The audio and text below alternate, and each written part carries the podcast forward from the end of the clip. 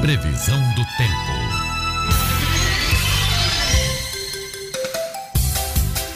A terça-feira em Natal terá sol com possibilidade de chuvas rápidas agora pela manhã e diminuição de nuvens à tarde. Mínima de 24 e máxima de 32 graus. Em Extremóis, a terça-feira é de céu com algumas nuvens e previsão de pancadas de chuva em todos os períodos. A mínima fica nos 23 e a máxima chega aos 29 graus. Em Caraúbas, a previsão é de sol entre nuvens. Chove rápido à tarde e à noite. A mínima na madrugada foi de 23 e a máxima fica nos 34 graus. Em Rodolfo Fernandes, a terça-feira é de sol. Mínima de 23 e máxima de 35 graus. 7 horas e 33 minutos. Ronda policial. Assaltantes são presos logo após roubar carro em Candelária. Os detalhes com Jackson Damasceno. Polícia, com Jackson Damasceno. O da massa. Oferecimento. Ótica Ideal. Compre seus óculos escuros ou de grau das melhores marcas em até 10 vezes no cartão. Temos convênios com empresas e associações. Facilitamos seu exame oftalmológico. Ótica Ideal. Nosso ideal é fazer você feliz. Edifício Barão do Rio Branco 5. Telefone 3201 6797. Sigam também nossas redes sociais. Bom dia a todos que fazem o Jornal 96, meus queridos colegas. Bom dia ao público ouvinte, a quem muito respeitamos e agradecemos pela audiência. Um dia da caça, outro do caçador. Dois assaltantes ontem não tiveram muita sorte ao tentar uma empreitada no bairro da Candelária. Tomaram de assalto um carro da marca Fiat de uma pessoa que saía de casa e saíram dirigindo esse carro, não conseguiram conduzir muito bem, mas atirando para todo lado, batendo em vários veículos. Uma viatura da Polícia Militar passou pelo outro lado da avenida e passou a acompanhá-los. Conseguiu fazer a interceptação já no bairro de Lagoa Nova, na Avenida Antônio Basílio com a Rua São José, onde os caras acabaram batendo o carro numa loja de móveis. E aí não tinha mais o que fazer. Um deles, inclusive, estava baleado e alegou que ele mesmo se atirou. Ele mesmo atirou em si próprio. Durante o tiroteio com a polícia militar, ele alega que a arma disparou e acabou acertando nas nádegas.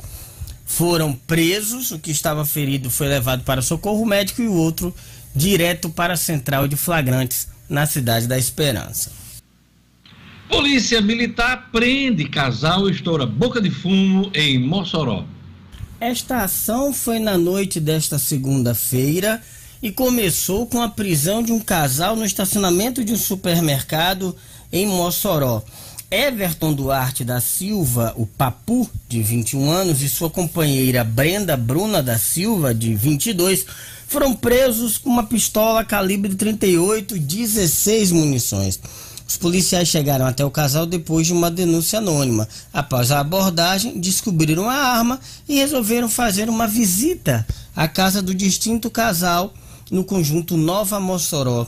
Com a permissão para que entrasse, a polícia adentrou o recinto, o imóvel, lá encontrou 400 gramas de cocaína, um tablete de maconha, trouxinhas de maconha, balança de precisão e R$ 1.500 em dinheiro e dois celulares.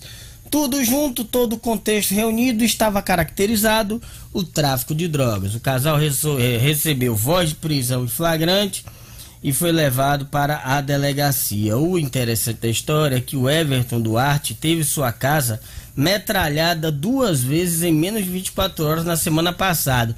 Membros de uma facção rival que tinha como intuito principal matá-lo. Não conseguiram e ele acabou preso. São as notícias desta terça-feira. Encontro vocês amanhã com mais notícias de polícia aqui no Jornal 96. Jornal 96.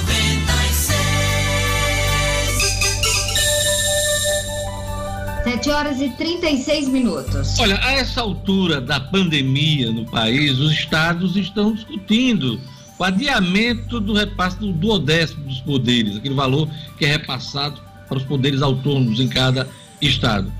Ah, aí a gente fica perguntando, pensando, será que isso não está tarde, esse tipo de discussão? Luciano Kleber.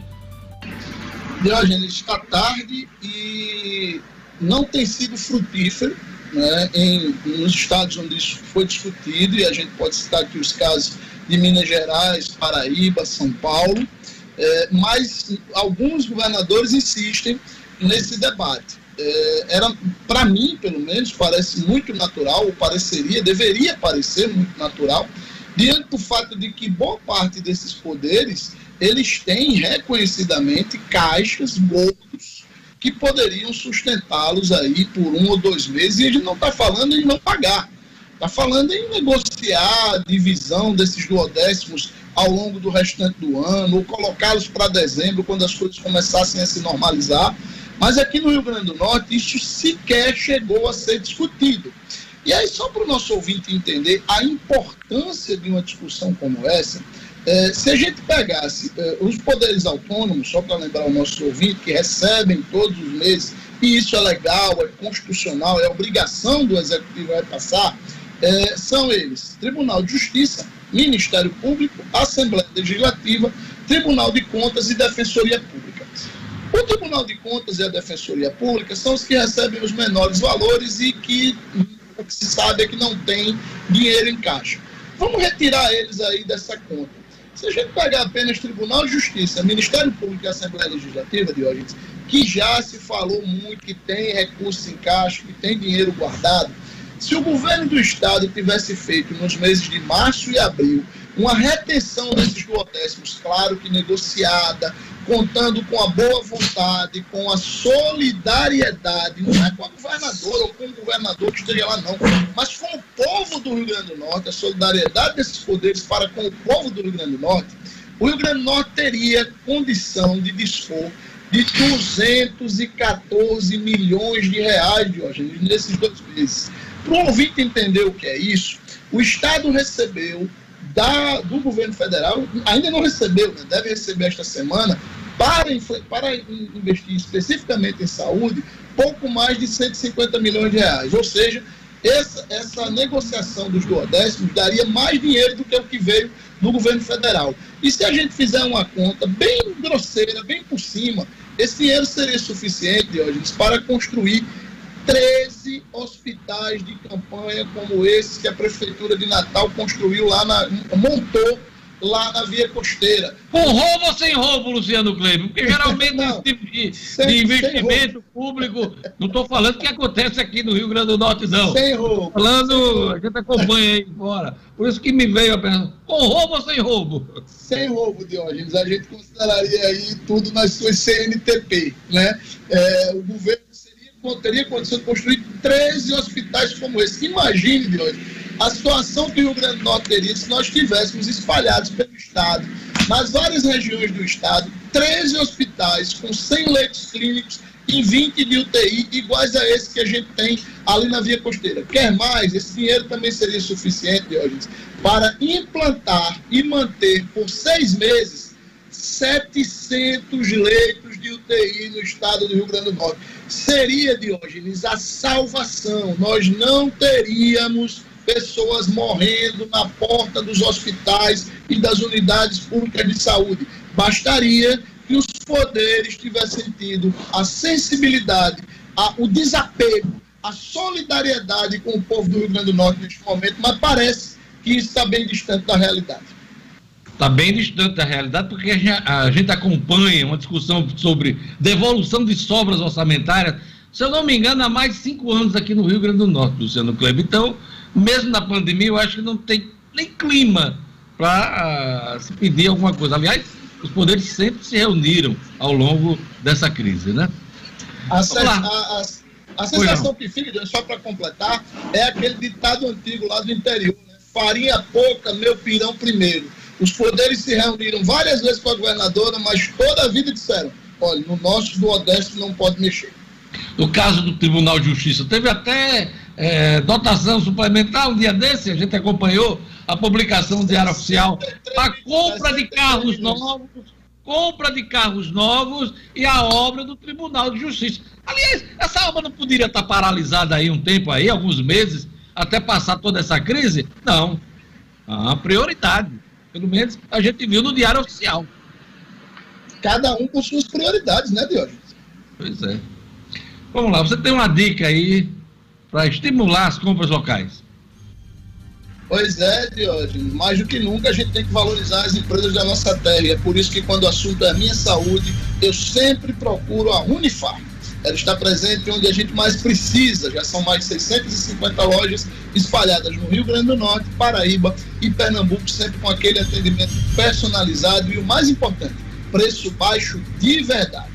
Quando precisar de uma farmácia, eu estou dando a dica aí. Lembre-se da rede que cuida da saúde do Rio Grande do Norte. Lembre-se da farmácia amiga. Unifarma, uma farmácia amiga, sempre perto de você. Todo mundo na tela, Clebinho, pra gente ir pros comerciais, faturar um pouquinho. Vamos lá. Daqui a pouquinho a gente vai ter mais notícias da política, da economia. Vamos ter o Estúdio Cidadão com Rara Oliveira. Vamos ter um brinde aqui, né? Do nosso. Cadê, Fernando? Só canequinha. Na né? mão. Aqui! Todo mundo- E aí, personalizada, tem o nome de cada um, né? Obrigado, Marcos Alexandre. Esse presente eu nunca vou esquecer. Daqui a pouco a gente volta no Jornal 96. Jornal 96.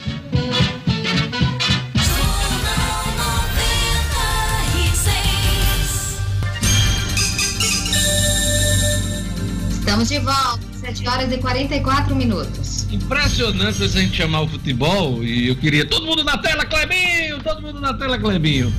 É, eu fiquei impressionado ontem com as imagens nos Estados Unidos. Aliás, desde domingo, eh, os protestos se intensificaram, né?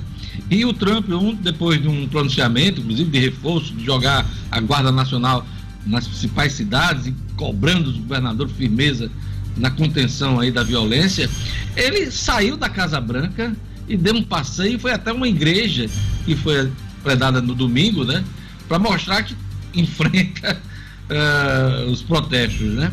Então o Trump ontem saiu pelas ruas ali, ao redor da Casa Branca, até essa igreja, para mostrar. Ele que no domingo, Luciano Kleiber, foi levado para um bunker, né? Dentro da Casa Branca, a Casa Branca ficou às escuras por conta dos protestos, inclusive com incêndios nas ruas de Washington. Situação complicada na- nos Estados Unidos, Luciano Kleiber.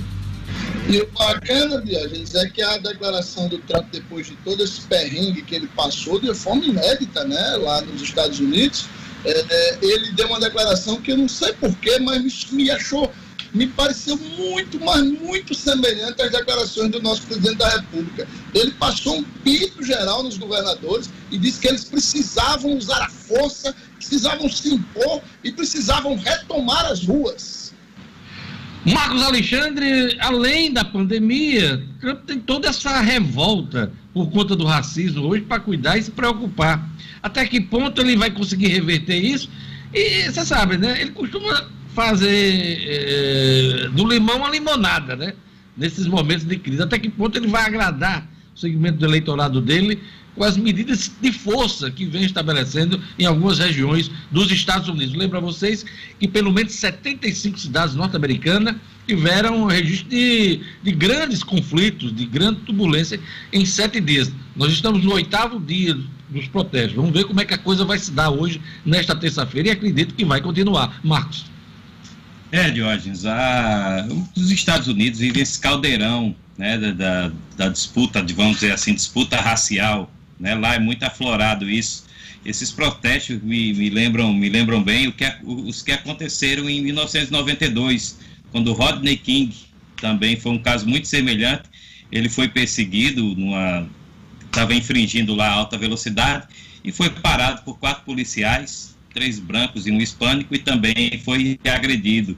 Né? Não, não, foi, não chegou a morrer agora como George Floyd, né? mas, mas deflagrou aí uma série de protestos tão fortes quanto esses que estão ocorrendo agora. E o presidente Donald Trump, que é candidato à reeleição, né? tem uma eleição marcada para novembro nos Estados Unidos, ele é candidato, né, está aí nesse dilema e está prometendo endurecer, até eh, ameaçando, como o Luciano disse aí, ameaçando enviar o exército para alguns estados, caso os estados. Não, a Não, Força Nacional, a Força Nacional já está em algumas regiões do país, né? Não todas. Ele, inclusive, ofereceu, mas a Força Nacional, que é ele que, que determina, já, já toma conta de alguns lugares. O Washington é um deles, até por uma questão de segurança.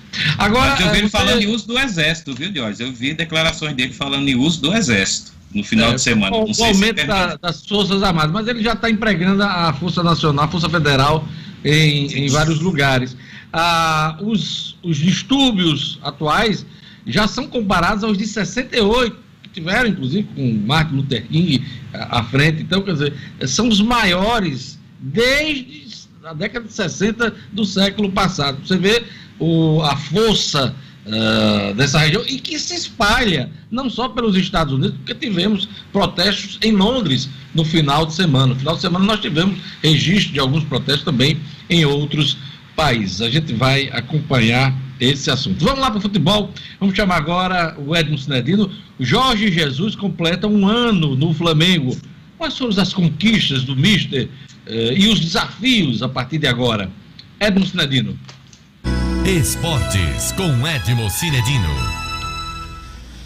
Pois Vamos é, lá. Sinedino. Completados aí 12 meses do Mister Jesus no comando do Flamengo, dos seis títulos disputados, ele ganhou quatro. Brasileiro e Libertadores, entre eles os mais importantes de hoje. Diante das incertezas da contratação, do- quando o Jorge Jesus foi contratado, a resposta foi muito boa. O Jorge Jesus de hoje é citado pela imprensa em seis decisões e seis ações que ele tomou à frente do Flamengo que modificaram o, o rubro-negro. As decisões. A primeira delas foi tornar, tornar importante para a equipe um jogador que já parecia ser uma aposta e um dinheiro, um altíssimo investimento, quase perdido, que era o de Arrascaeta. Seis- 63,7 milhões de reais na contratação desse jogador que não estava dando a resposta. A partir da chegada do Jesus, o Arrascaeta começou a jogar muito bem. A defesa do Flamengo a defesa do Flamengo que era realmente muito vazada e com muita facilidade, a partir da formação de um Pablo Mari que veio para se juntar a um Rodrigo Caio, jogadores, o Mari não foi nem ele que pediu, mas ele transformou essa defesa numa defesa eficaz, numa defesa segura. A dupla de ataque formada por Gabigol e Bruno Henrique, que muita gente achava que não daria certo, eh, características iguais, os dois poderiam, mas funcionaram maravilhosamente bem. E a mudança do Airão, William Arão, um volante que era muito criticado e com o Jorge Jesus cresceu muito de produção, se tornando até um jogador elemento surpresa, marcando gols importantes para o Flamengo. Aí, Aliás, quando chegou nos primeiros treinos, o Jorge Jesus gritava muito, Muito. com o Arão. Muito. Vai, Arão! Vai, Arão! Você lembra? Muito, muito, muito. Cobrou muito do Arão. E quando um treinador grita muito com o jogador, cobra muito de um atleta, pode ter certeza, porque ele acredita e espera muito daquele atleta. Dio. Ah, Ou- mas você sabe que tem muito atleta que não gosta de levar grito. Né? Ah, isso então, é- isso- Muitos reagem mal, se fecham e às vezes são até expulsos do time. É, muitas vezes, muitas vezes o atleta não aceita, o atleta responde, o atleta entende mal e se complica. Claro que isso é absolutamente normal no futebol. De hoje, outra grande, outra grande aposta do, do, do Jorge Jesus foi o garoto Renier, que ele introduziu na equipe, que ele começou a botar para jogar. O menino brilhou tanto que rendeu aí 30 milhões de euros para o Flamengo. E para mim, a principal medida que não que fez com que o Flamengo nunca caísse de rendimento. Ah, nun- nunca que o Jorge Jesus adotou o tal do rodízio.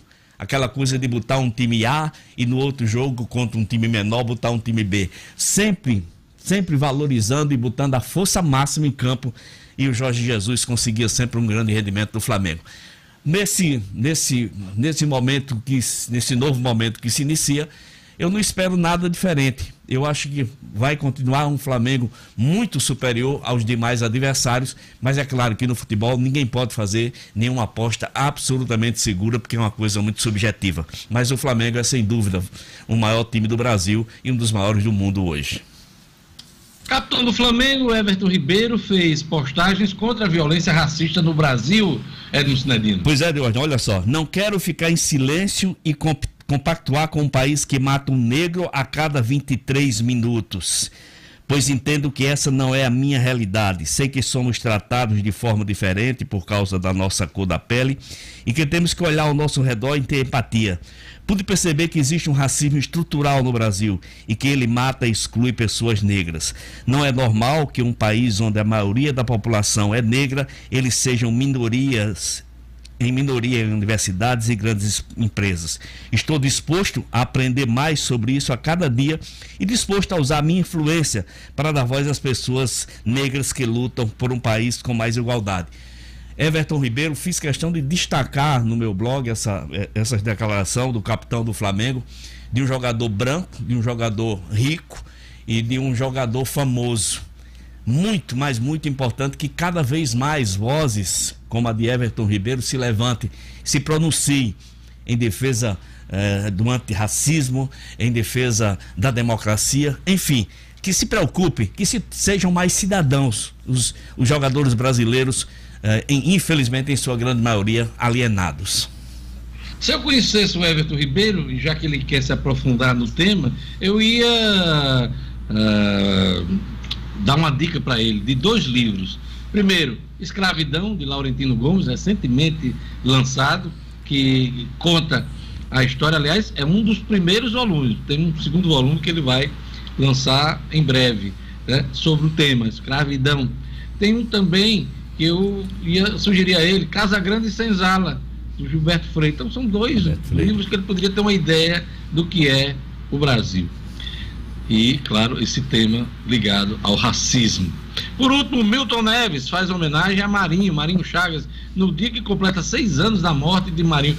Como passa o tempo, hein? Como passa rápido o tempo, Cidadino? Exato, de hoje. Como passa rápido o tempo. E ontem, ao ler o Milton Neves, eu normalmente não leio, não acompanho o Milton Neves, mas eu acho que essa menção merece ser feita pelo carinho que o Milton Neves dedica, sempre dedicou ao jogador Marinho Chagas, eh, o contemplando na escolha do maior lateral esquerdo do mundo. Hoje o Brasil, ninguém no Brasil, ninguém da imprensa diz que Marinho Chagas foi o melhor do mundo.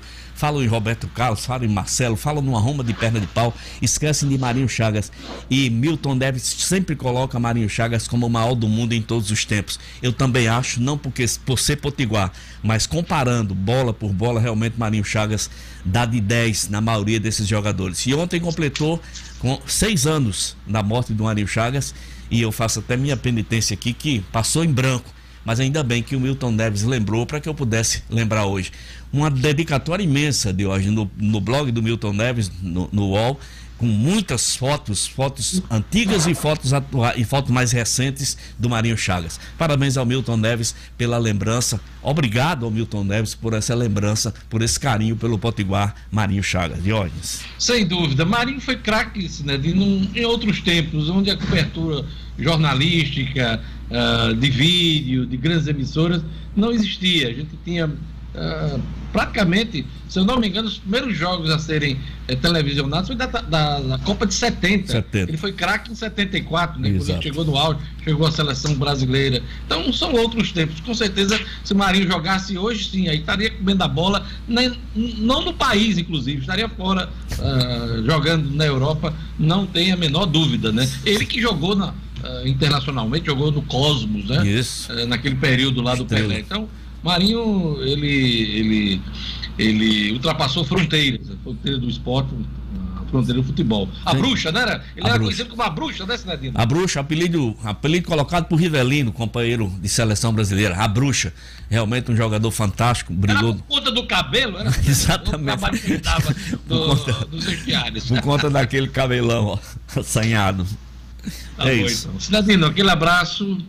E aproveitando o finalzinho do seu comentário, eu queria lembrar que hoje é a missa de sétimo dia de Durval Olegário de Oliveira, pai de, de Enio Sinedino. Uhum. Enio, que é o diretor da nossa rádio, e, e seu Duval faleceu na semana passada.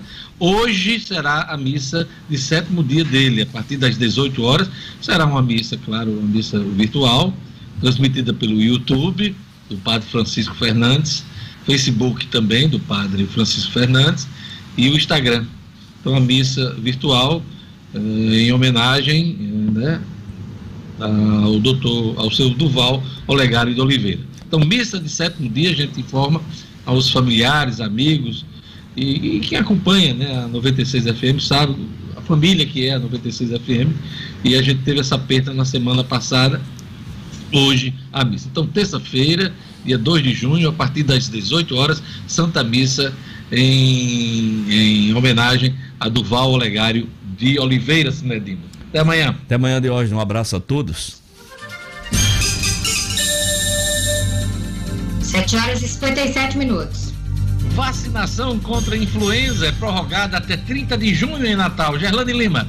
Isso mesmo, Diógenes. A campanha de vacinação contra a influenza, que teve início no dia 23 de março, segue prorrogada até o dia 30 de junho por causa do baixo índice de comparecimento das crianças, das gestantes e dos adultos entre 55 e 59 anos que não atingiu a meta de 90% estabelecida pelo Ministério da Saúde. A Secretaria Municipal de Saúde de Natal, Diógenes, disse que as crianças de seis meses a menores de seis anos tem apenas 30% da cobertura atingida. As gestantes chegaram a 38% da meta cumprida e os adultos de 55 a 59 anos, 42% de comparecimento às salas de imunização.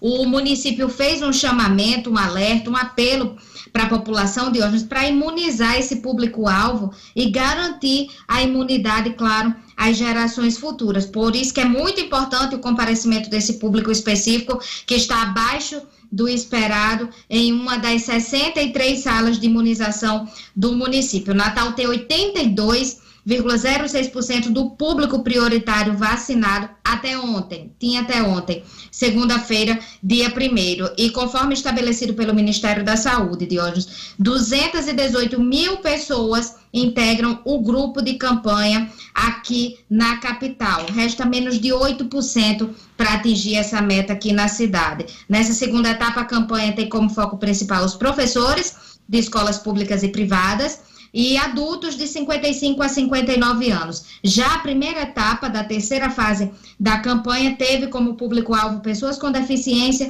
as crianças de seis meses a menores de seis anos, gestantes e mães pós-parto. Então, fica esse apelo por parte do município para que as pessoas procurem um posto de saúde próximo à sua casa para poder colocar a vacinação em dia.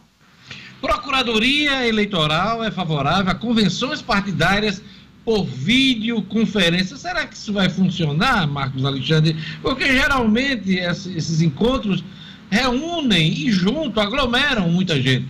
Marcos. É, Diógenes, é, as convenções, assim, pelo que, pelo que a gente está acompanhando, caminham para ser virtuais, né? Caminham para ser realizado por videoconferência. É exatamente essa é uma das consultas que o Tribunal Superior Eleitoral vai analisar. Foi uma consulta apresentada pelo deputado federal Célio Student Barbosa, que é do PV aqui do Ceará. Né, ele fez essa consulta, porque tem algumas questões que, que precisam, questões formais, né, que precisam ser, por exemplo, regulamentadas pela Justiça Eleitoral, como, por exemplo, a ata das convenções. Né, vai ser eletrônica, vai ser permitida a assinatura eletrônica, cabe à Justiça Eleitoral dar um formato para isso aí e transmitir, informar os partidos como é que isso será feito. Né? Mas, assim, é, a tendência, a gente já vem informando isso aqui, dentro da, da discussão, se quando a eleição vai ocorrer, né? vai, tudo indica que vai haver eleição esse ano, ninguém sabe ainda quando, né? possivelmente será depois de outubro, né? muito possivelmente. Então, essa questão das convenções que estão marcadas, inclusive, para acontecer, Jorge, deveriam né, acontecer já a partir do mês que vem. Já julho, inicia, né? julho. Final, final de julho já, já é o prazo que está estabelecido hoje, se não mudar até lá, as convenções já têm que ser realizadas a partir Deixa do mês que vem. Deixa eu perguntar uma coisa, no caso da ata, todo mundo precisa assinar ou somente quem dirige o partido, Marcos Alexandre? Porque se for um número pequeno de pessoas, faz aquela reunião só com aquelas pessoas e a, a, convenção ocorre por videoconferência, com a participação das pessoas.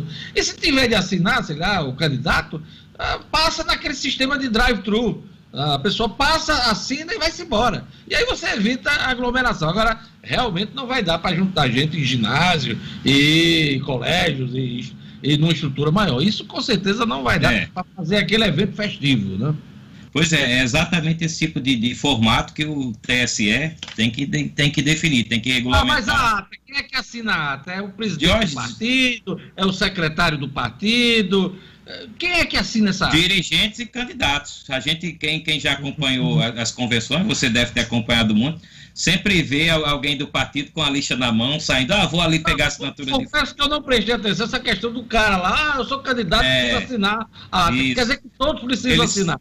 Ele sai, é, ele sai pegando a assinatura dos candidatos. Para, é, é necessário para homologar as candidaturas. Por exemplo, cada cidade, cada diretório né, tem municipal, né, deve ter o seu candidato a prefeito, quem não for, quem não, não se coligar, por exemplo, e esse ano a gente lembra que não vai haver coligação para vereadores, precisa pegar a nominata lá e a assinatura dos seus, dos seus candidatos. E aí, esse ano, a tendência é que seja feita tudo de modo virtual, né, por videoconferência, e exatamente essa, essa questão das atas, que é uma questão formal, mas necessária, para que se, né, para que se consolide esse processo aí de formalização das candidaturas, os partidos precisam aí esperar essa definição do TSE e. Essa consulta feita pelo deputado Célio Student, aqui do Ceará, é, uma, é um dos formatos. E a PGE, como você disse aí na chamada, de hoje, que é a Procuradoria Geral Eleitoral, deu parecer favorável para que haja, sim, as convenções de, feitas por via remota, ou seja, por via virtual, videoconferência. Pois é, Marcos, nesse mês de junho, esse assunto da eleição, ou ata ou desata, hein, comandante? E você tem uma dica para acompanhar o processo eleitoral. Pois é, Jorge, e para desatar, né, quem tem dúvidas sobre isso, uma dica boa é o livro O Processo e o Direito Eleitoral, do advogado e escritor Kennedy Diógenes. A obra, que já está se tornando aí uma referência, trata de maneira simples e completa os principais temas do direito eleitoral, da construção histórica até suas normas mais atuais, definidas pela mais recente mini-reforma política. O livro O Processo e o Direito Eleitoral já nasce assim, como uma importante fonte de consulta para quem deseja participar das campanhas eleitorais, inclusive como candidato. O livro O Processo e o Direito Eleitoral, de Kennedy Diógenes, está à venda pela internet no, no site www.oeleitor.com.br www.oeleitor.com.br É só clicar lá e comprar o seu. Olha, a retomada do comércio e de outras atividades traz uma série de dúvidas para quem empreende. Sua empresa está pronta para reabrir? Seus clientes se sentirão seguros para voltar? Para essa, essas e outras questões, o Sebrae apresenta consultoria em bioprevenção, um diagnóstico completo de sua empresa com identificação de pontos de risco, plano de ação e procedimentos de segurança. Reinicie os negócios com esse importante diferencial competitivo, a consultoria em bioprevenção. Inscreva-se hoje mesmo no site do Sebrae. Vamos lá para o site do Sebrae, anota aí, rn.sebrae.com.br. Vou repetir, rn.sebrae.com.br ou pelo telefone 0800 547 0800. Vou repetir, 0800 547 0800 ou no Sebrae mais perto de você. É, essa mensagem é um apoio do governo do estado do Rio Grande do Norte, do RN Mais Saudável e do Sebrae, a força do empreendedor brasileiro. Olha, vamos aqui para a economia, vamos chamar aqui outro ponto da pauta do Luciano Kleiber. Luciano que traz para a gente, ah, o governo quer permitir demissões e abranger mais empresas na linha que financia salários. Luciano, essa linha de financiamento não funcionou. Tá? Ah, eu estou vendo aí na televisão propaganda do Banco do Brasil, bonita, com todo mundo sorrindo, né? O Banco do Brasil ajudando as pessoas, os microempresários, mas o que na verdade está acontecendo é muita porta na cara dos empreendedores, dos que tentam a linha de crédito, mas enfrentam todo tipo de burocracia. Primeiro, o camarada tem que ter a folha já funcionando no banco e não tem abertura nenhuma. Então, a ajuda, estou falando do Banco do Brasil porque eu, eu conheço de perto um caso do banco, foi para inglês ver, foi para televisão só, porque na prática não funcionou.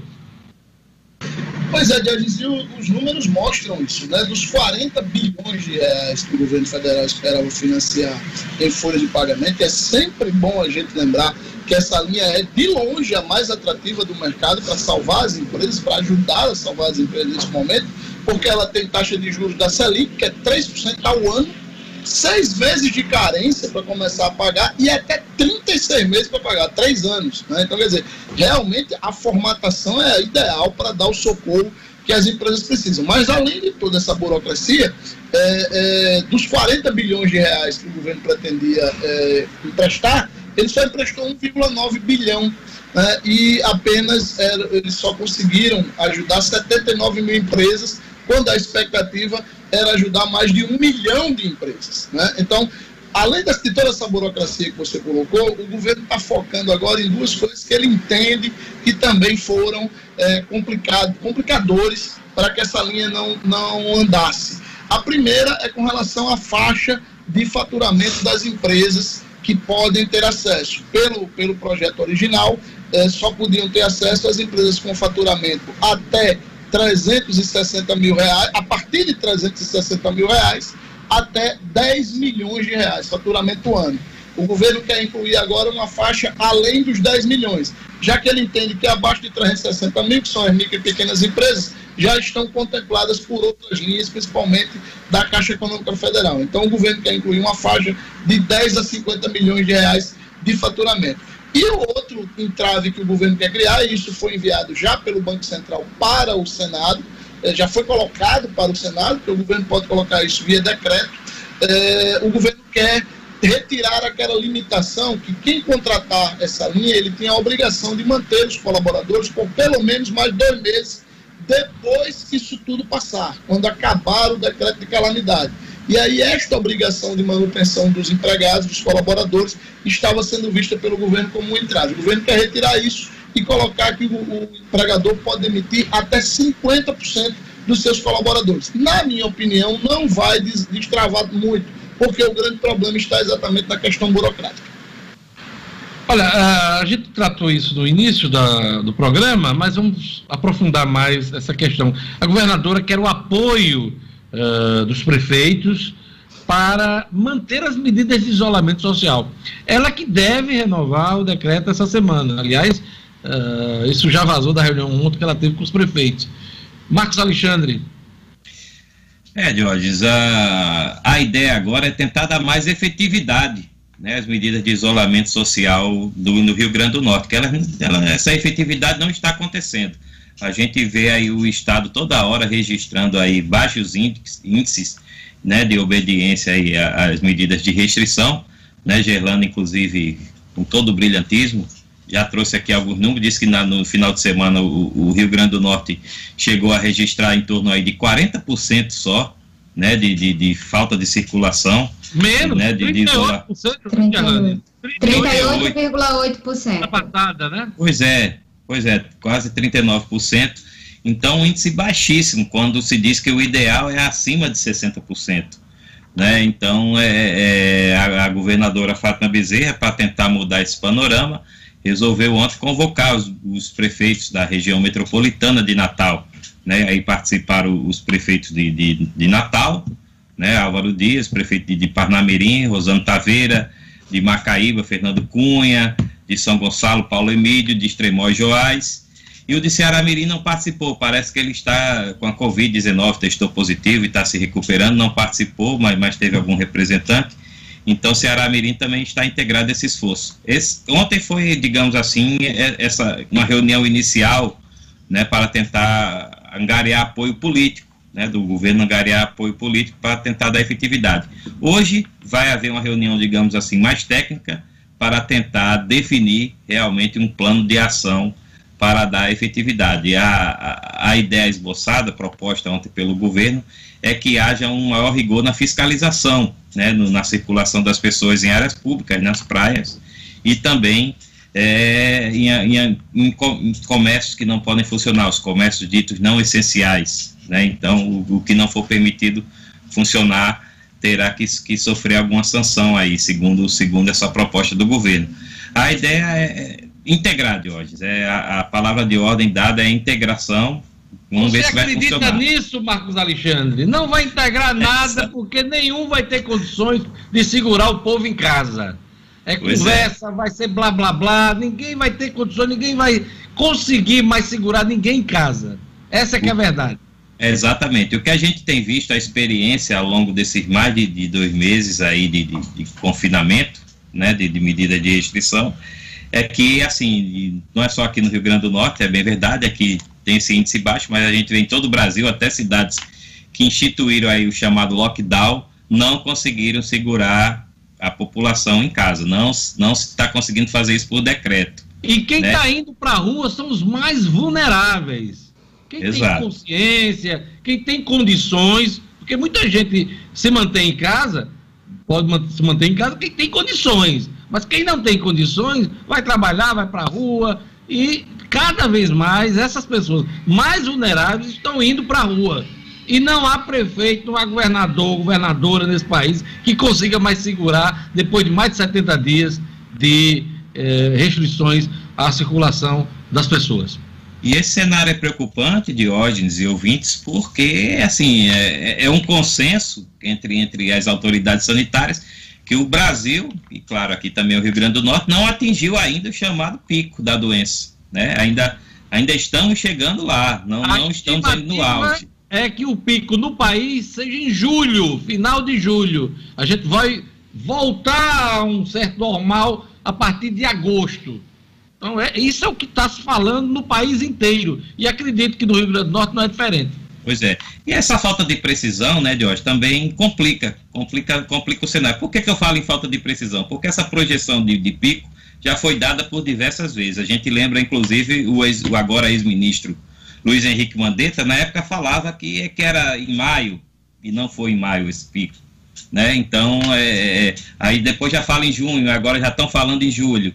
E essa falta de precisão também é, complica esse cenário porque deixa as pessoas inseguras sobre como se planejar para uma retomada, né? As pessoas que eu digo aí é a economia também, né? Ninguém ninguém está conseguindo se planejar. Ah, quando é que vai ser essa retomada? A gente vai conseguir abrir alguma coisa em julho? Vai ser em agosto?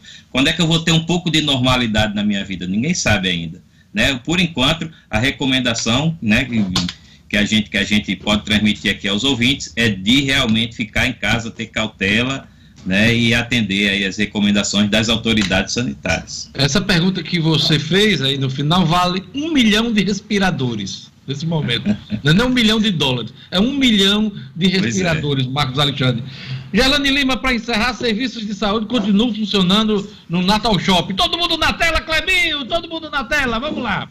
Muita gente na dúvida, Diógenes, se esses serviços estariam funcionando ou não. Mas como se trata de um serviço de saúde, está previsto no decreto da governadora e está funcionando sim. A orientação dos estabelecimentos é para os clientes só irem realmente às consultas previamente agendadas, devem ir acompanhado por no máximo uma pessoa e em caso de necessidade. E esse tempo ele também deve ser ampliado por causa do, do tempo de higienização dos consultórios. Por isso, o paciente deve chegar 30 minutos antes. Se a consulta não for de urgência, ou a orientação é desmarcar, pelo menos por esse momento. A entrada, o acesso tem sido pelo estacionamento VIP. O paciente deve se identificar a segurança na entrada do shopping e para atender a esses clientes, o Natal Shopping tem seguido aí com as medidas rigorosas de higienização das áreas comuns, Diógenes. Marcos Alexandre e Luciano Kleiber.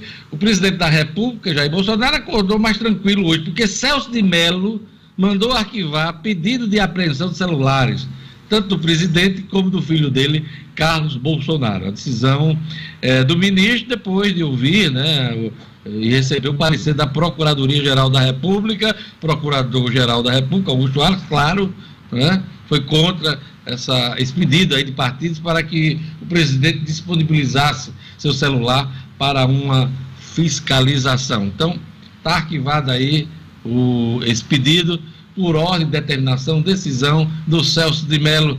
Então, será que hoje baixa a tensão em Brasília, Marcos Alexandre? É, baixa sim, Jorge, acredito que baixa. É assim, era uma decisão que já era esperada, né? Ninguém estava esperando que o celular do presidente fosse confiscado. E dá tranquili- tranquilidade também para o ministro da- do Gabinete de Segurança Institucional, o general Augusto Heleno, né? Que falava em, em possibilidade de instabilidade institucional. Tenha calma, Augusto Heleno, deu certo.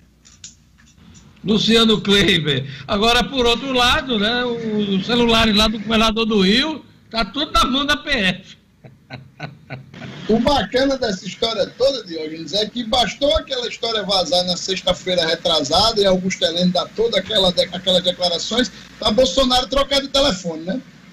Ah, com certeza, deve ter trocado, pagar tudo, deu tempo. Aliás, sempre dá tempo. Aliás, é, é praxe, né? Quem ocupa cargos importantes sempre está é. mudando os números. Assim é em qualquer escalão da representação Inclusive, viu, Jorge? Diga, Marcos na, naquela, naquela mensagem que o Sérgio Moro né, vazou, tinha Bolsonaro novíssimo, que era o número novo que ele tinha trocado na época. Tá certo. Elane, rapidinho, eh, seu destaque hoje e atualização dos números da Covid no Rio Grande do Norte, Brasil e no mundo. Rápido.